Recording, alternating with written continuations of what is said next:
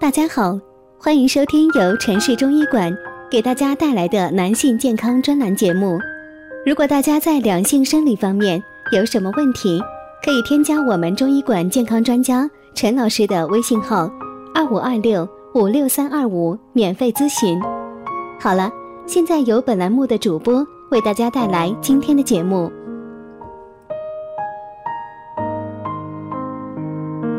您现在正在收听的中医养生堂旗下的音频节目，是研究中医养生实践经验的总结。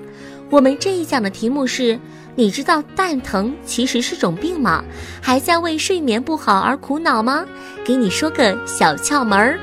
我们常用“蛋疼”这个网络用语表明一种烦恼，那真正意义上男人的蛋疼，就是指睾丸疼痛。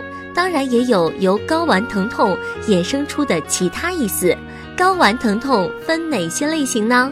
根据睾丸疼痛持续的时间，睾丸疼痛一般分为两类，分别为急性睾丸疼痛和慢性睾丸疼痛。有哪些原因会导致睾丸疼痛呢？临床上引起睾丸疼痛的原因有很多，除了会引起睾丸疼痛症状的不同外，往往还会伴发引起一些其他的症状，比如睾丸肿大、阴囊皮肤红肿、尿频、尿急、尿痛、会阴部胀痛、腹部牵拉痛、阴囊皮肤破溃等。引起睾丸疼痛的常见原因有睾丸附睾炎、睾丸扭转、睾丸外伤、睾丸肿瘤、睾丸缺血性疾病等。睾丸损伤大多与遭受暴力打击、车祸等有关。受伤后出现剧烈睾丸疼痛，往往伴恶心、呕吐，甚至会发生晕厥或休克。结合体检时有睾丸肿胀、阴囊皮肤淤血、压痛明显，还有通过 B 超和 CT 检查，一般很容易诊断。睾丸缺血性疾病导致的睾丸疼痛多见于老年男性，疼痛较剧烈，往往活动时加重，休息时有时缓解。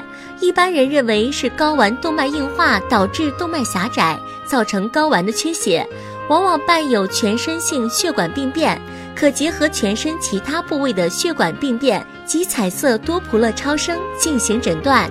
发生睾丸疼痛了怎么办？睾丸疼痛是否就是一般的疼痛，用点止痛药就可以了呢？人们知道有很多种原因会引起睾丸疼痛，而且会引起一些不良后果，因此只是单纯给予止痛药物是肯定不行的。我们需要立刻到正规医院就诊，及时查找原因，并给予正确的治疗。今天的节目就到这里啦，喜欢的朋友可以点赞和评论留言。